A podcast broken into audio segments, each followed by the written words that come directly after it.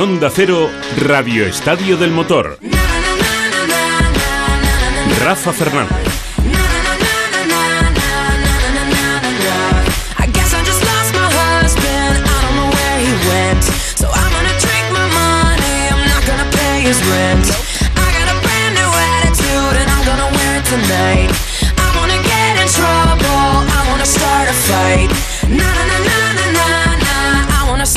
I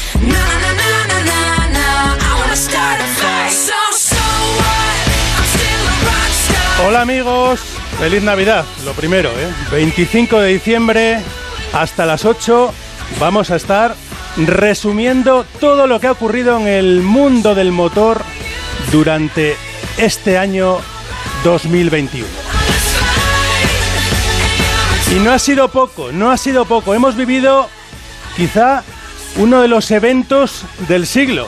Eh, no solo en el mundo del motor, sino en el deporte en general, porque va a quedar entre los top, seguro, seguro, seguro, ese duelo del que vamos a hablar entre Max Verstappen, campeón del mundo, y Lewis Hamilton, ¿eh? que veía como perdía su corona. Pero también tenemos que hablar de Carlos Sainz, cuatro podiums, qué temporadón, de la vuelta al podium de Fernando Alonso, siete años después.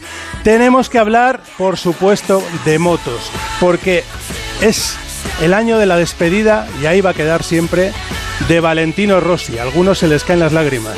Están llorando. Tengo aquí a Chechu enfrente. Hola Chechu Lázaro, feliz Navidad. Feliz Navidad, Eh, Rafa. el único valiente que se ha venido aquí al estudio, porque tenemos a todo el mundo, somos gente sensata, gente que tenemos claras las distancias y es el único que se ha escapado de la comida conmigo, aquí se ha venido y, lo tenemos aquí en Fuerteventura 12 porque tenía muchas ganas de venir aquí a la radio. Tenía muchas gracias. Hace casi dos años que no venía. Vengo hoy precisamente con la tripa llena, como dices. Pero bueno, muy feliz de haber podido celebrar con normalidad la Nochebuena y esperemos que también la Nochevieja podamos celebrarlo igual. Y esperando, y esperando poder celebrar que Mar Márquez siga vo- volviendo, creciendo, que, ese susto que nos hemos llevado al final de, la temporada sea solamente un susto y que volvamos a ver a Mar Márquez ganando carreras, luchando con los mejores y volviendo a ser el de antes.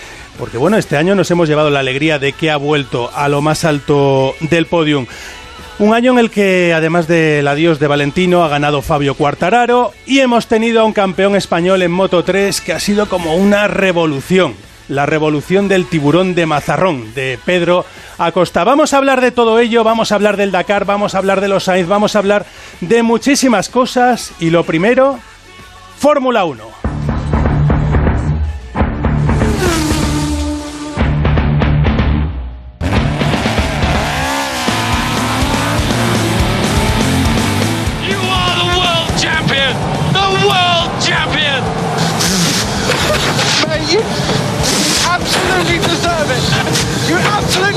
Had no luck.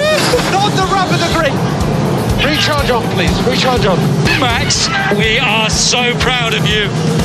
Oh my god, guys. I love you so much. You have driven like a champion all year. You deserve that. We needed a bit of luck. You got it. You made it happen. And we love you. We absolutely love you. La radio más escuchada del año, esta además Verstappen, se ha escuchado más que Onda Cero. Mira que es complicado que se escuche más que Onda Cero, pero sí, se ha escuchado este sonido de radio de Max Verstappen eh, con ese título mundial, te lo mereces, te queremos. Bueno, llorando, eh, y es que no era para menos. Vamos a saludar a todo el elenco de profes, porque ahora tenemos profes, ya sabes, en el tren del Radio Estadio están todos los profes, Chechu, no te rías, ¿sí? Jacobo Vega, hola, muy buenas. ¿Qué tal, Rafa, maestro? Buenas Feliz tardes. Navidad. Feliz Navidad. para todos. ¿Qué tal la comida, Jacobo?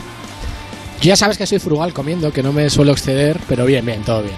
Bueno, bueno, bueno. ¿Se ha portado bien Papá Noel? Sí, sí. Papá ¿Sí? Noel, yo, yo soy una persona que ¿O me porto bien normalmente durante el año, con lo cual conmigo también se portan bien. Y saludamos también eh, a nuestro catedrático, nuestro catedrático Joan Vila del Prat. Hola, Joan, muy buenas. Hola Rafa, buenas tardes y buenas fiestas a todos. Sí, señor, porque Joan, seguramente, bueno, te- seguimos con las costumbres italianas, ¿no? En casa, Joan. Seguimos con las costumbres italianas y encima tengo la gran suerte de tener a mis hijos, mi hija en particular, que viene, que ha venido para estas navidades y ya, y ya lo sabes que ella está trabajando con Alpine. Sí. O sea que ya me está pasando los secretos de Alpine, me los está pasando poco a poco. no lo digas, que luego tenemos un La lío cuando los Joan. contemos. Que la hija de Joan es parte del plan. Sí, sí, sí, sí. Hombre, de ese plan que vamos a hablar mañana. Mañana vamos a hablar del plan de 2022 para, para Fernando Alonso, porque ese plan tiene a todo el mundo absolutamente con la mente puesta en qué va a pasar, qué, cuál será el plan de Fernando Alonso. Eh, luego lo desvelamos, eh, mañana lo vamos a desvelar. Y hoy eh, tenemos con nosotros también, eh, que, que es, que es algo que para mí es muy importante, me da vida, me da, me da energía, es don Francisco Martín, el gran Paco Martín. Hola Paco. Hola Rafa, compañeros, feliz Navidad a todos. Feliz Navidad Paco, feliz Navidad. Eh, Claro. ¿Te has portado bien en 2021? Sí, hombre, por supuesto, por supuesto. Es más, anoche yo, la familia estaban preparando, ya sabes, la típica cena esa familiar y tal, Nochebuena, no sé qué. Y les dije, ¿cuántos somos? Dice, pues ya creo que vamos a ser unos 12. Digo, pues ¿sabéis qué os digo? Me quedo en mi casa y me voy, me veo a la una de la madrugada, ya estaba viendo National Geographic. Muy bien, muy bien, muy bien Paco. Eh, muy buen ejemplo, muy Me buen ejemplo. que está la situación un poquito, Sí, un poquito es delicada. Verdad, es verdad. Hay que tener mucha precaución y vamos a incorporar hoy a este palco de profesores a un profesor del volante. ¿Eh? Porque siempre tenemos que tener un profesor del volante. Y nuestro querido Dani Juncadella no ha querido perderse este día de Navidad aquí en Onda Cero. Hola Dani, muy buenas. ¿Qué tal? ¿Cómo estáis? Muy buenas, Rafa. Pues muy buenas, felices fiestas, feliz Navidad. Eh, supongo que lo habréis pasado en familia, que, que habréis comido bien, que habréis cenado bien, eh, con toda la familia, con don Javier al mando, y con Álvaro, y contigo, y con todos, ¿no? Sí, sin duda, sin duda. Una pena por eso, pues que con la situación actual tampoco hemos podido ser todos los que queríamos ser. Pero, pero sí, sí, se, se agradece y se, se disfruta sin duda. Yo que he estado viviendo en Irlanda, llegué el 23 y bueno, unos días por aquí, por, por España, se- siempre se disfrutan y sobre todo comiendo, como no.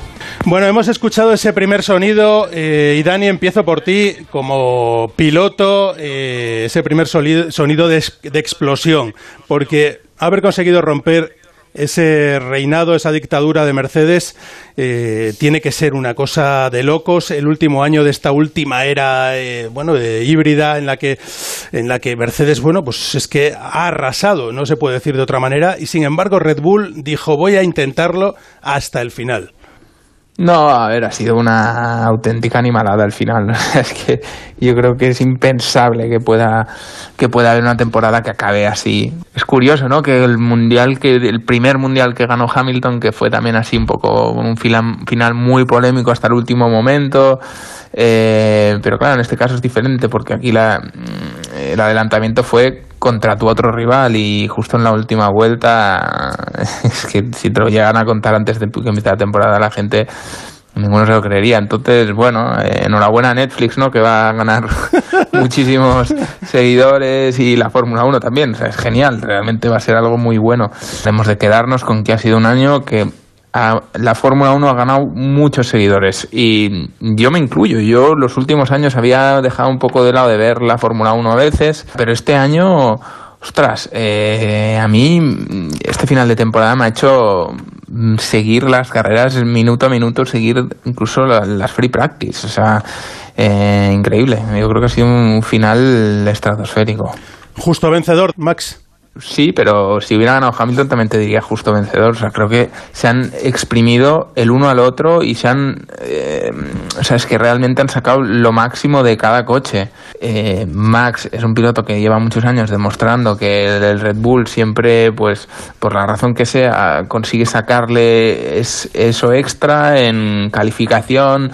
En las Q3 nos está sorprendiendo con vueltas increíbles. Y Hamilton, después de siete mundiales, eh, una generación totalmente opuesta, o bueno, a la siguiente generación, a, a Max Verstappen, que sea capaz de, también hacer eh, carreras eh, que hemos visto durante toda la temporada increíbles y momentos increíbles, ya con siete mundiales encima, que dices, bueno, o sea, eh, a la que te planta cara un chaval joven que viene con supuestamente mucha más hambre que tú pues realmente cómo ha gestionado la temporada para mí ha sido mm, también muy sorprendente y eso es muy bonito de ver, pues tener ahí a los dos, pues es brutal. Joan, ¿se podría decir que es mm, si no la mayor hazaña, una de las mayores hazañas de la historia, que Red Bull haya conseguido esta victoria o que Max Verstappen haya conseguido esta victoria con Red Bull? Bueno, yo diría que es, eh, primero de todo, que estoy bastante de acuerdo en lo que dice Dani, pero, pero yo, yo sí lo encuentro justo vencedor, porque creo que Max ha tenido muchísima mala suerte, ¿no? O sea, el accidente de Silverstone, después en Hungría, eh, Bottas se le echa encima, en Baku está liderando la carrera de lejos y le explota el neumático. Eh, bueno, han, pasado una serie de circunstancias que quizás eh, hubiera llegado a final de temporada un poco más holgado con puntos, ¿no? Sí es verdad que al final la- las últimas cuatro o cinco carreras eh, Mercedes ha hecho un paso adelante con el motor, eso les ha permitido tener un poco más de ala. En los sitios donde Red Bull era mucho más rápido, ellos han conseguido igualarlo, tenían la velocidad punta. O sea, han hecho todos los dos, han hecho un trabajo brillante y estoy de acuerdo. Podía haber ganado cualquiera de los dos porque los dos se lo merecían, ¿no? Pero yo creo que ha sido un justo vencedor.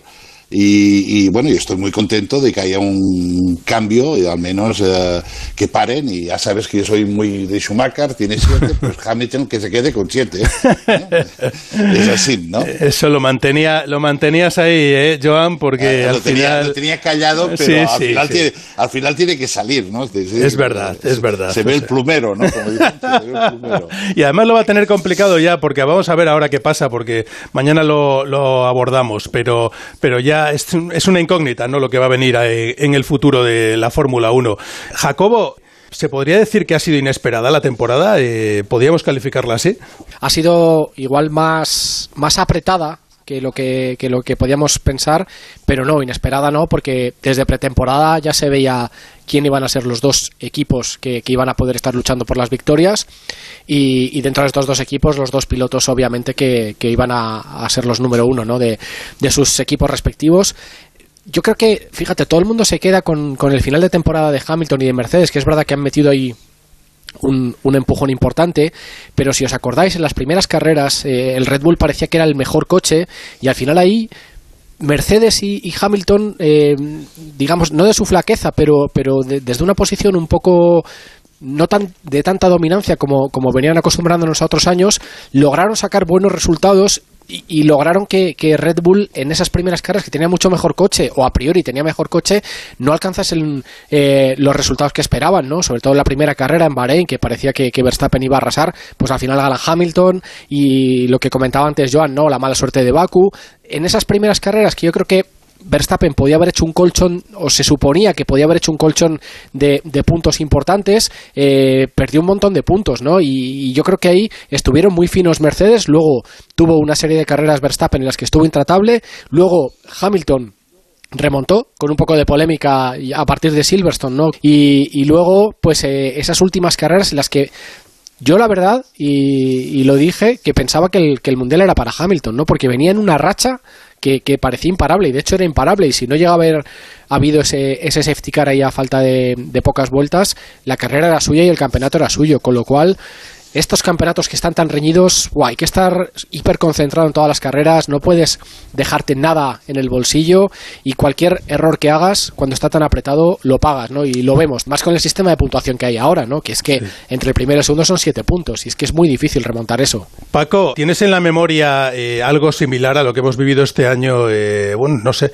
Yo es que. eh, ¿Y qué foto te quedas? ¿Esa foto a lo mejor de un coche encima de otro? Como la que vimos, como la que vimos cuando tuvieron esa, colisión en Monza o lo de Silverstone. ¿Con qué te quedas?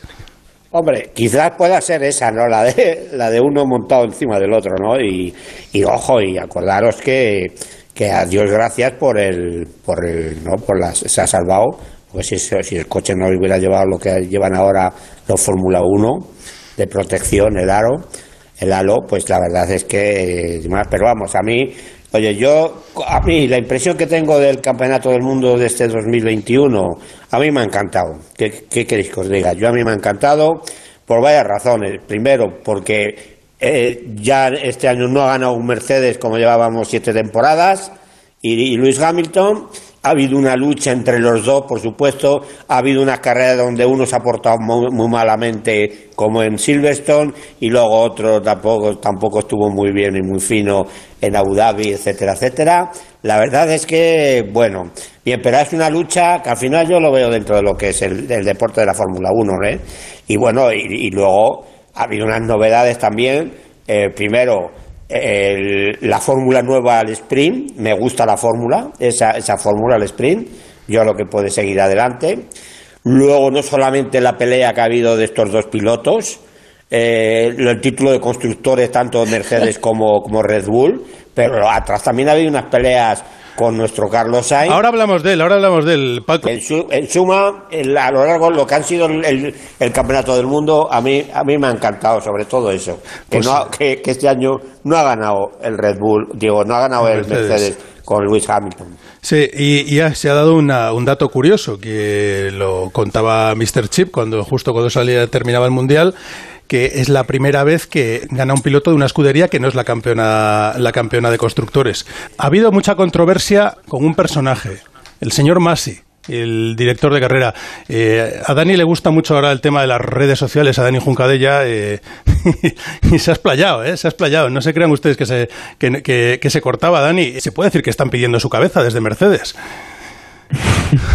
A ver, yo creo que todos, eh, tanto Mercedes como a mí que me gusta Twitter para, para la polémica y para nada más, eh, en el momento de la calentura pues tomamos decisiones o decimos cosas que, que, que, mm, si luego las piensas en frío y hay que verlo desde todas las perspectivas y verlo también desde el punto de vista de ellos. Y creo que un comentario que sea bueno, he visto que ha sido muy común a posteriori de los equipos, de los jefes de equipo. Comenta que necesita apoyo en dirección de carrera, que al final tiene que estar pendiente de demasiadas cosas solo él y eso le lleva pues, a cometer errores o a tener que a que cueste más gestionar según qué situaciones. Lo que los pilotos nos quejamos más, eh, y veo que es algo común en la Fórmula 1 y en todos los campeonatos, sobre todo a nivel profesional, es la falta de consistencia, pero que es algo que realmente Después de tantos años que yo, eh, dentro de los campeonatos que he corrido, sobre todo en el DTM, nos hemos quejado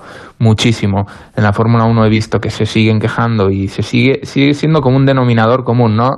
Que no hay consistencia. Y eso me lleva a pensar que quizás es que realmente es muy difícil que haya consistencia. O sea, porque las reglas o según en qué situaciones las reglas no son lo suficientemente claras, pero es que quizá es que no pueden ser tan claras. O sea, en una lucha que estás cuerpo a cuerpo, pues eh, ¿dónde está el límite? ¿no? Y entonces este año lo que sí que he visto en situaciones de emparejamiento de dos coches, no se ha eh, juzgado el hecho de dejar sin espacio al coche del exterior a la salida de la curva o en medio, eh, mitad hacia salida de la curva.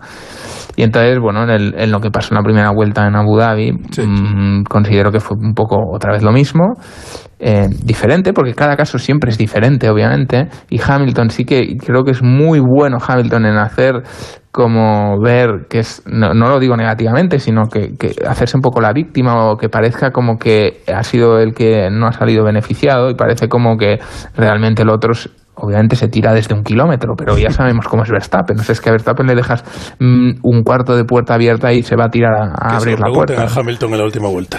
sí, pero y en ese caso Verstappen pues eh, hace otra vez lo mismo, el otro va a hacer su curva y ve que en el otro aparece por ahí en el último momento y, y parece como que acorta porque realmente no le ha dejado sitio, pero es que el problema es que Verstappen acaba haciendo la curva, ¿sabes? Entonces, eh, si te paras a juzgarlo como en las otras ocasiones, pues no pues debería ceder la posición. Entonces, bueno, esa falta de consistencia a veces es lo que hace explotar a los eh, a los jefes de equipo, a los, a los que seguimos las carreras y pero bueno, eh, yo en el momento que yo el comentario que puse puse Michael Massey, you're an absolute clown. eh, pues mira, ya sabes cómo es Twitter, pero pero porque es al final lo que Felicítale la las fiestas, Dani. Twitter. Felicítale las fiestas que Sí, seguro que exacto, nos el, año que viene en el Merry DTM. Christmas.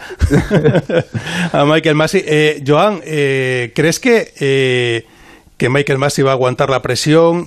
Mm, ¿Crees que Michael Massey va a seguir eh, como, como director de, de carrera?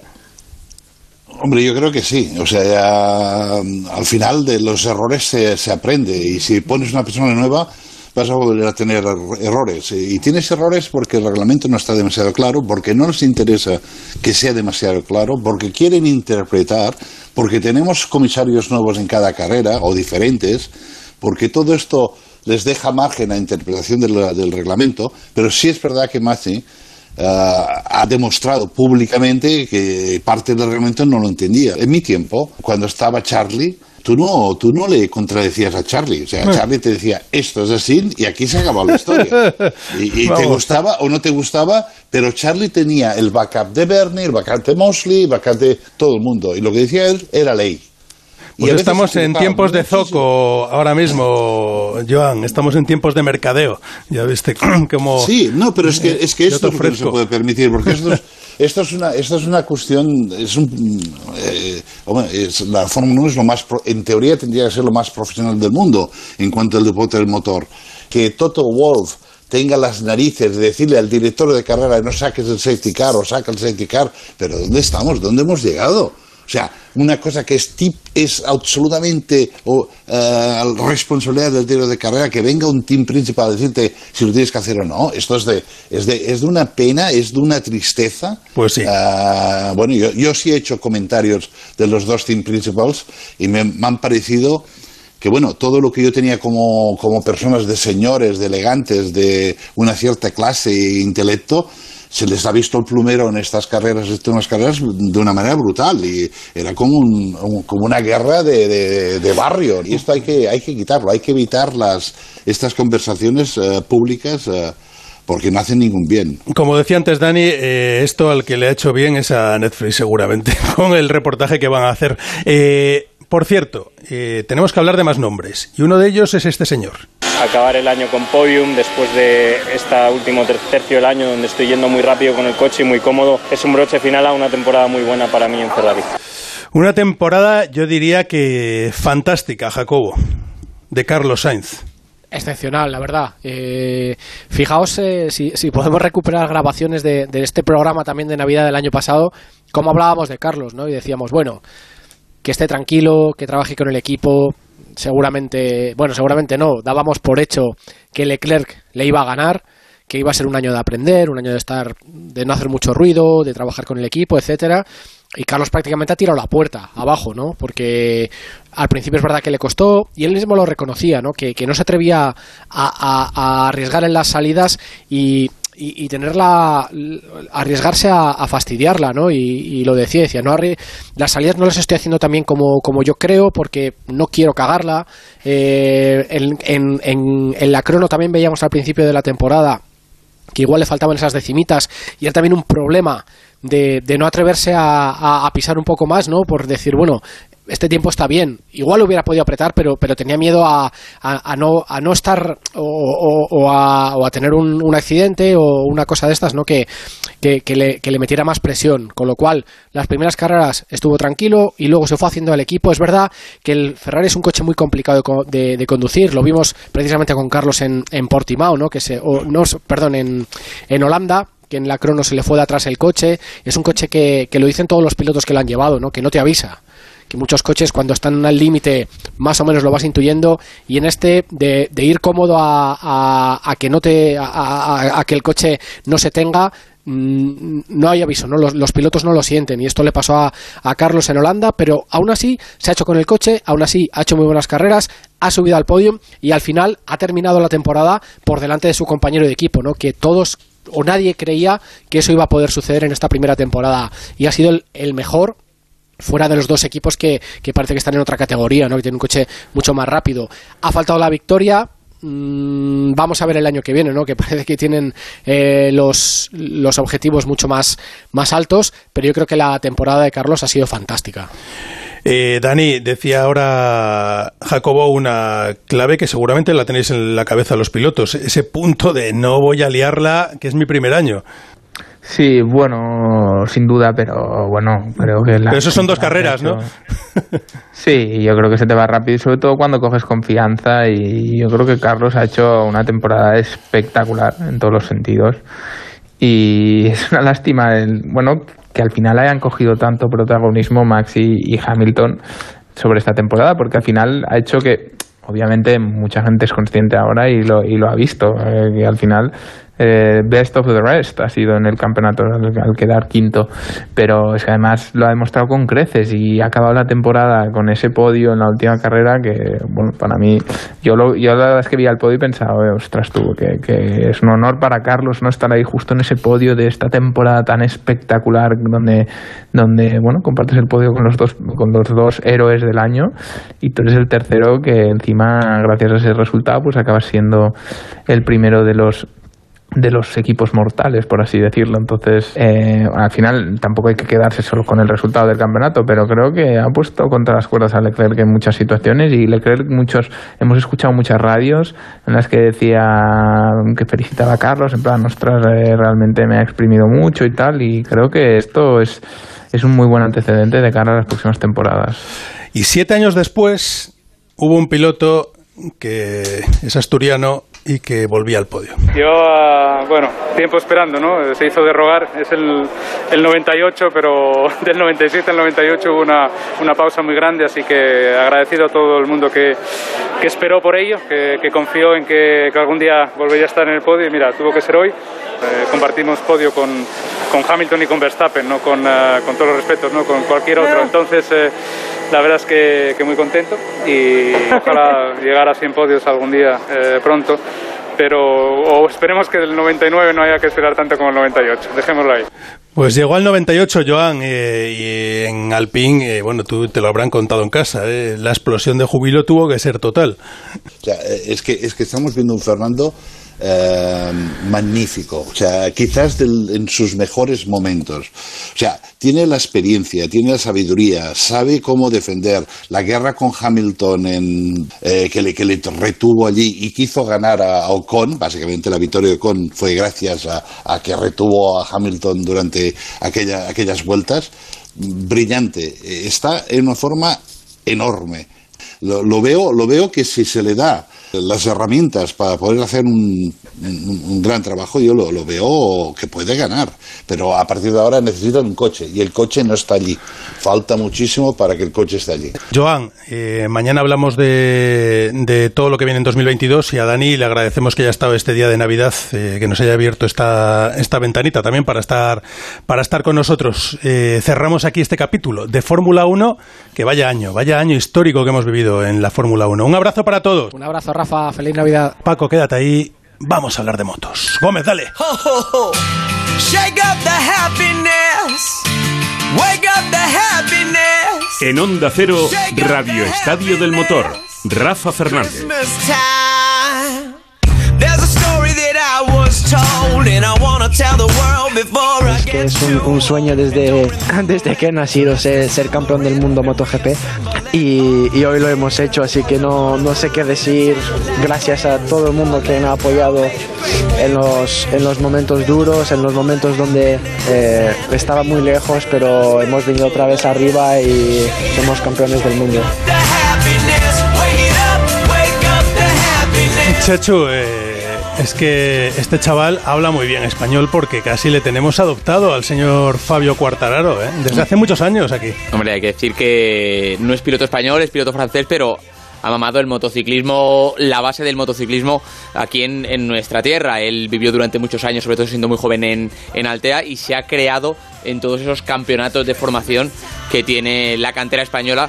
Que por otra parte, es verdad que no hemos conseguido la caza mayor, el título grande de la categoría reina, pero yo creo que ha sido un muy buen año para el motociclismo español que vamos a contar ahora porque si hablabas Rafa de que la temporada de Fórmula 1 ha sido espectacular, sin duda, sobre todo ese final.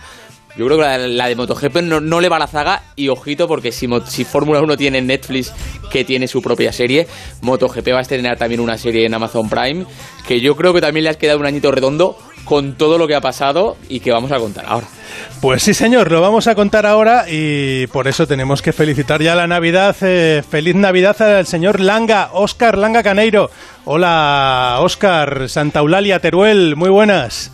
¿Qué tal? Buenas tardes y feliz Navidad a todo el mundo. Oye, qué bien escuchar Radio Estadio del Motor después de una rica comida con tus seres queridos, ¿verdad? Yo creo que no hay nada mejor ahora mismo que escuchar acerca de las dos y cuatro ruedas, ¿verdad? Creo que me, no sé si era si era Dani o quién era el que decía antes que era una comida que era de comida frugal. eh, tú eres de comida copiosa, ¿no? Eh, el día de Navidad, ¿no, Oscar? Sí, sí, bueno, yo, Yo comida también, copi- copiosa eh, eh. normalmente siempre, pero estos días especiales pues más, ¿no? No Como te rías, siempre, Chechu. pero con alguna gambita, A un poco de ha jamón invitado de alguna vez, Teruel, ¿verdad que- algún producto de mi pueblo como siempre. Bueno, Chechu sabe que hemos compartido muchas Por comidas eso, juntos, que soy de buen comer. Y tenemos en Valencia a otro señor que también es de buen comer. Le gusta más eh, la paella, es muy de paella, pero es Víctor Yuk. Hola Víctor, muy buenas, feliz Navidad.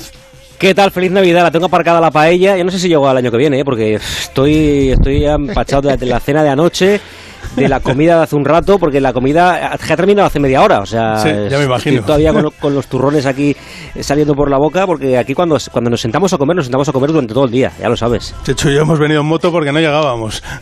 o sea que imagínate. Eh, pero vamos, que. Y sigue por ahí Paco Martín. Eh, bueno, decíamos lo de Fabio Quartararo. Eh, yo creo que mm, para empezar esta sección de MotoGP, o este momento de hablar de MotoGP, tenemos que escuchar el tributo, el tributo que le ha querido hacer Víctor Yuk a su piloto, al piloto del 46. Esto es lo que ha- hecho Víctor. 2021 pasará la historia en el mundo de las motos por ser el año en el que se retiró uno de los pilotos más grandes de todos los tiempos, el mejor de la era moderna y el que más afición arrastraba en los circuitos de todo el mundo. Un piloto único que acercó el motociclismo al gran público. Lo que antes era un deporte de entendidos pasó a ser un deporte de todos. Más gente en las gradas, más gente en los circuitos, más gente en la televisión y mayor interés por el deporte de las dos ruedas. sul divano Rossi c'è campione Se ha retirado tras 25 años consecutivos en activo con un palmarés de 432 grandes premios en los que ha ganado 115. Solo Giacomo Agostini con 122 ha subido más veces que él a lo más alto del podio. De esas 115 victorias, 89 son en la categoría reina, 14 en el cuarto de litro y 12 en la categoría más pequeña. Nos ha dejado grandes batallas, Villaggi, Sete, Stoner y Lorenzo. Inolvidable aquel Montmeló 2009. È durissima Lorenzo davanti, Rossi dietro, non c'è spazio qui. Troppo vicino. Bravi, ce la fa! È entrato, non ci credo, non ci posso credere. No, Cosa ce l'ha ha fatta, fatto? non ci posso credere nemmeno io, è grande. impossibile. Bravo! El doctor ha subido al podio en 235 ocasiones, siendo de largo el piloto que más veces lo ha conseguido. Por detrás de él quedan Giacomo Agostini con 159 y Dani Pedrosa con 153.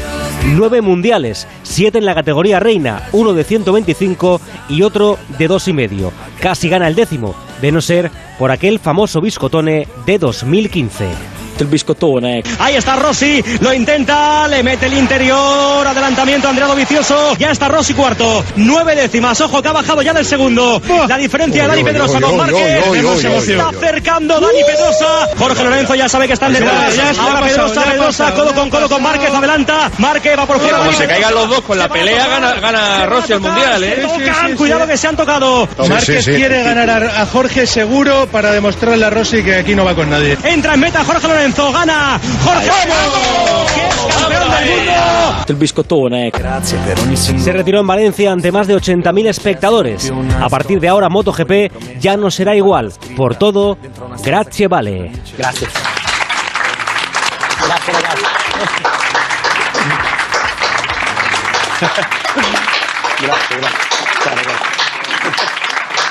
Ciao, sono Valentino Rossi, un grande saluto per Radio Motor de Onda Cero. Grande, un grande. Claro, Valentino Rossi mandándonos un saludo. Eh, Oscar Langa, ¿algo que objetar al reportaje que ha hecho a Valentino Rossi eh, Víctor Yuk? Todo perfecto Cómete- menos el cómete biscotone ese de- del quinto. Algo del biscotone, Jorge algo del lo mejor ganó de la nueva era. Pero independientemente de eso, a ver, es indudable el legado que ha dejado este piloto italiano. Es sin duda el más grande en la historia en muchos aspectos, en lo deportivo entre los mejores, en cuanto a la captación de aficionados, el mejor sin lugar a dudas, e independientemente de los nueve títulos, o que podría haber sido diez, eh, si hubiera sido por Jorge Lorenzo, eh, yo creo que ha dejado un legado impresionante, creo que muy difícil de igualar, por no decir imposible, y que lo deja a la altura de los mejores deportistas de la historia de todos los deportes. Llámese Michael Jordan, llámese Rafa Nadal, llámese Federer, yo creo que Valentino está a la altura de todos ellos. Sabéis que eh, estas navidades ya en Papá Noel ha arrasado, en los Reyes se espera que sea tremendo lo que puede ocurrir con, con un libro que se llama Valentino Rossi, qué espectáculo, eh, que, bueno, eh, aquí me, me ha traído uno de la segunda edición, yo no sé si estará ya por la quinta o la sexta, pero se va terminando a cada paso. Chechu, es que Valentino ha hecho su último año y vosotros habéis hecho el agosto con él. ¿Eh? Entre Bueno. Juan Pitú. También te digo una cosa, Rafa, por todo lo que nos, ha hecho- lo, lo que nos ha hecho trabajar estos años, ¿eh? Porque sin duda es del piloto del que más se ha escrito, más se ha hablado en la radio, más se ha comentado. Y bueno, poco más que añadir a lo que habéis dicho. Eh, yo creo que sin duda es el piloto más importante del Mundial de MotoGP.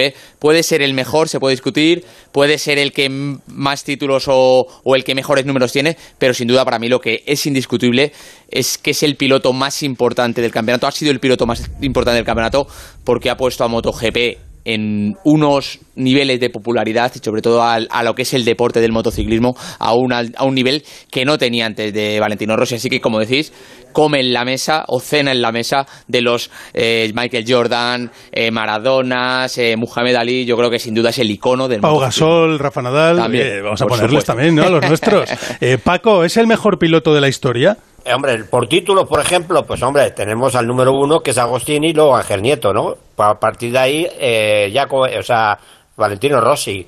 Pero es verdad que, esa marcha, esa, esa manera de ganar como ganaba los campeonatos del mundo Valentino Rossi, la verdad es que ha sido merecedor, yo creo, es un, es un, es un hito en, en la historia del motociclismo y como de- dicen los compañeros, que feliz Navidad por otro lado, la verdad es que es, un, es un hito y un, icono de lo que es hoy el deporte mundial. O sea, está dentro de los, de los grandes deportistas del mundial de cualquier especialidad.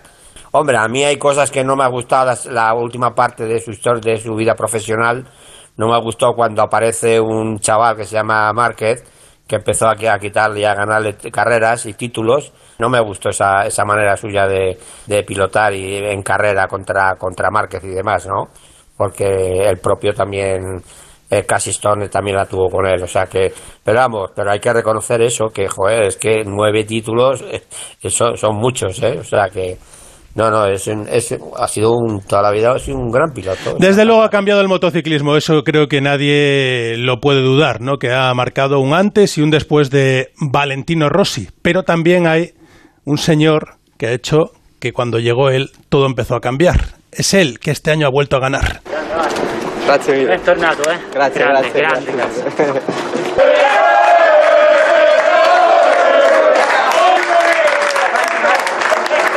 Thank you everybody, eh? All of this group of people, we will come back to the top. That is the championship. Thank you.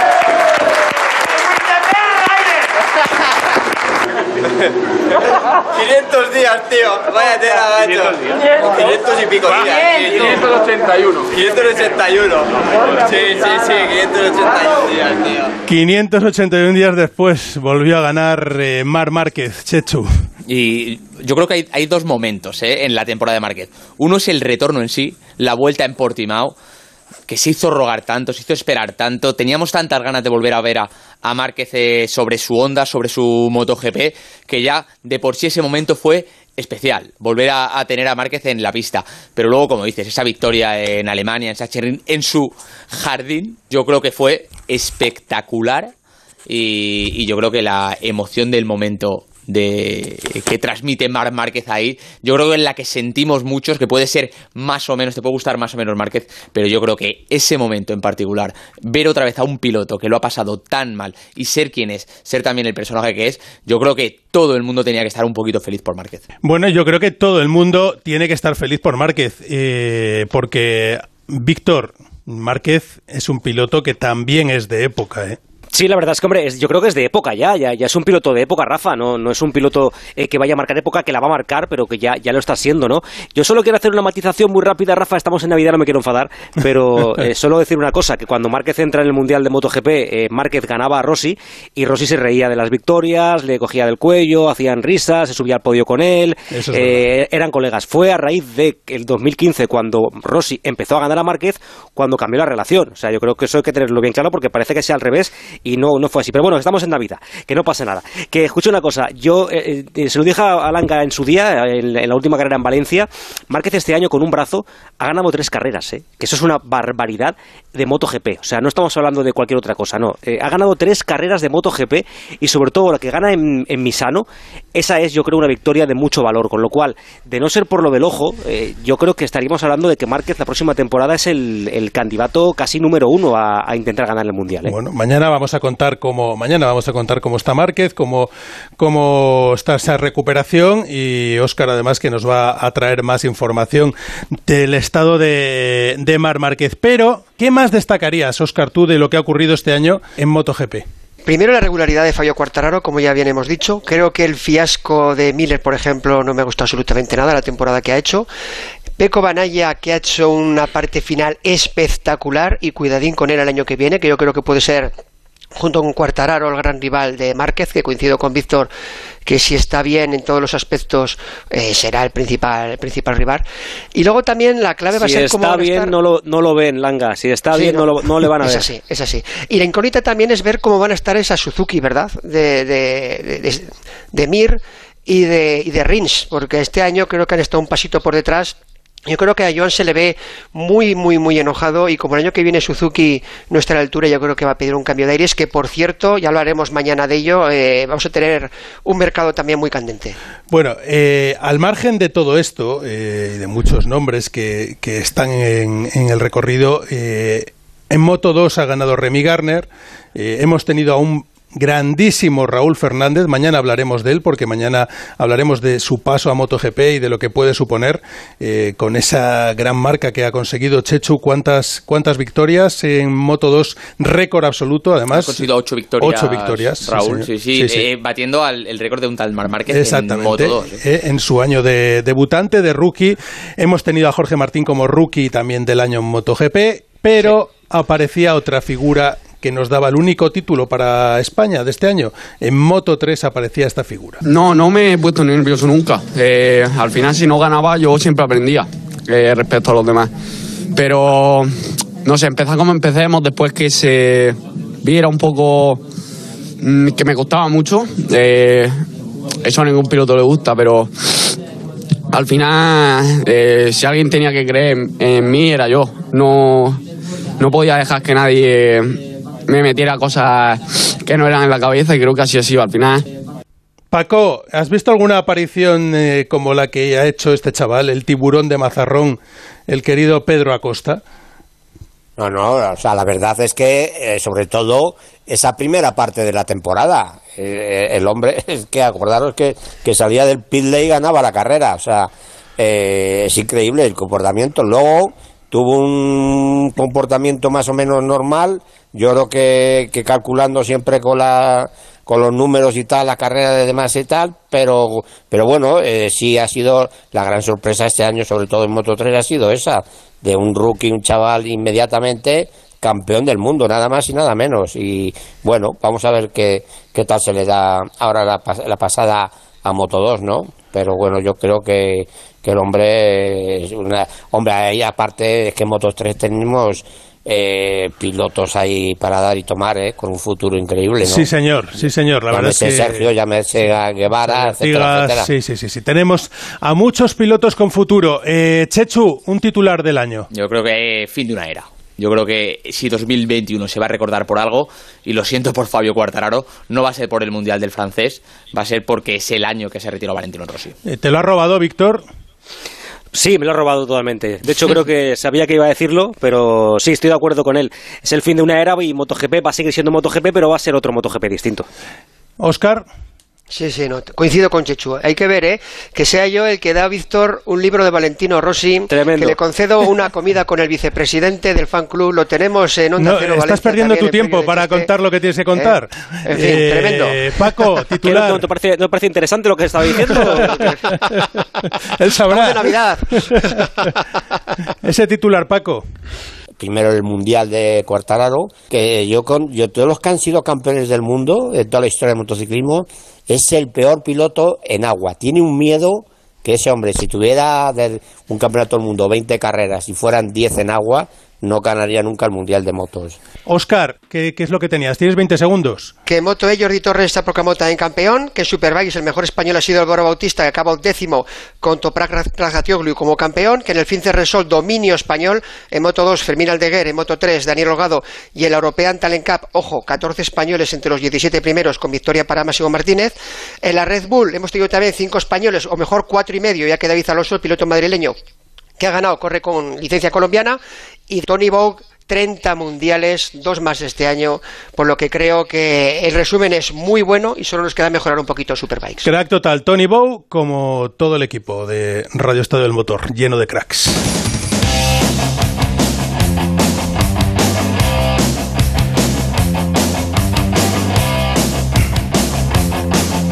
Y hombre, me estaban mandando aquí mensajes diciéndome el día de Navidad nos falta un crack absoluto eh, y no va a hablar, no va a hablar. eh, ¿Qué le pasa? Eh, bueno, estábamos buscándole, estaba todavía en la comida, en los postres y le hemos localizado. Pipo López, hola, muy buenas, feliz Navidad.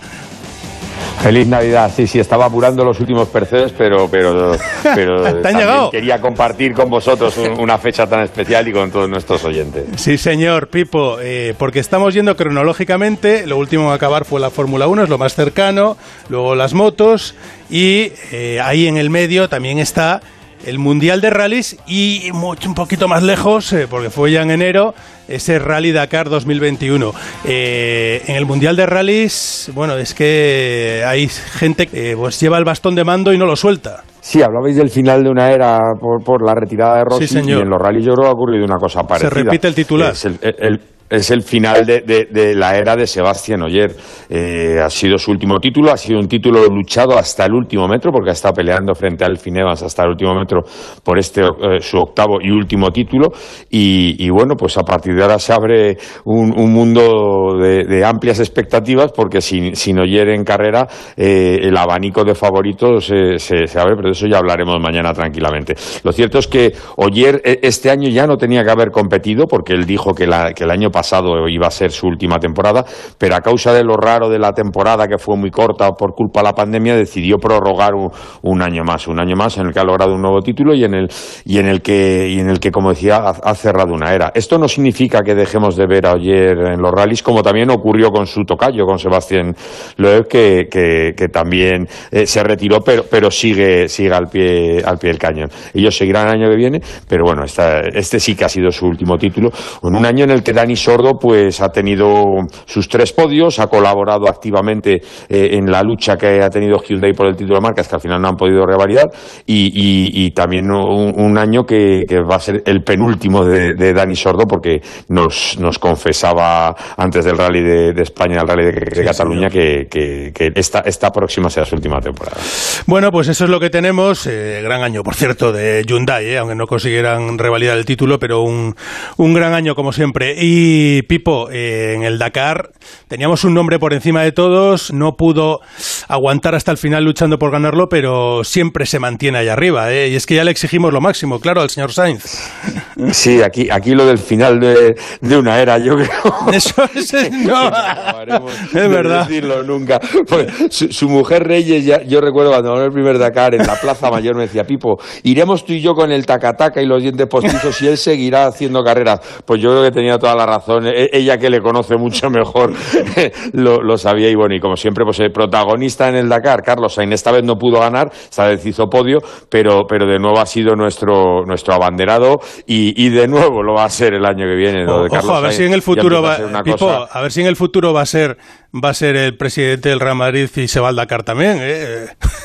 Pues, pues no lo dudes. Si tiene tiempo para las dos cosas no, y, fuerzas, no lo dudes que lo hará, porque, porque mientras, yo creo que mientras el cuerpo lo, lo aguante y, y si- él siga teniendo las dotes que están claras. Este año no pudo ganar, pero este año fueron pro- más problemas de navegación que de conducción. No, consiguieron adaptarse ni él ni Lucas a, la- las condiciones de, de la nueva navegación impuesta por David Castera y eso ha sido lo que, lo que, lo que no nos ha permitido ver a Carlos Sainz ganando, pero bueno, otra vez en el podio y otra vez, y otra vez demostrando que la edad no tiene, no tiene fronteras para, para, para unos tipos de personas como él que son, que son muy especiales. Pues Pipo, mañana hablamos de todo lo que viene, eh, de la figura de los Sainz, eh, porque vamos a hacer mañana también un apartadito para la figura de los Sainz, eh, senior y junior, y de ese Dakar que viene, del Mundial de Rallys, de todo, absolutamente de todo, eh, mañana a partir de las 7. Ahora ya estamos casi en las 8 y tenemos que aparcar este resumen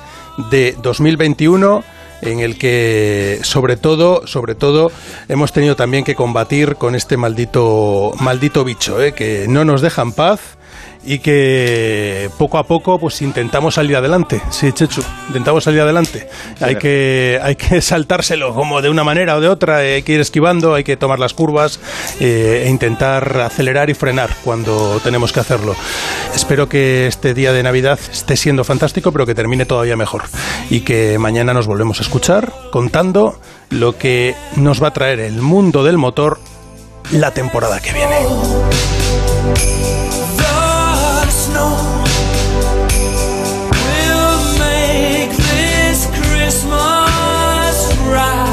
En Onda Cero, Radio Estadio del Motor, Rafa Fernández. ¿Y a ti se puede saber qué te pasa? Nada,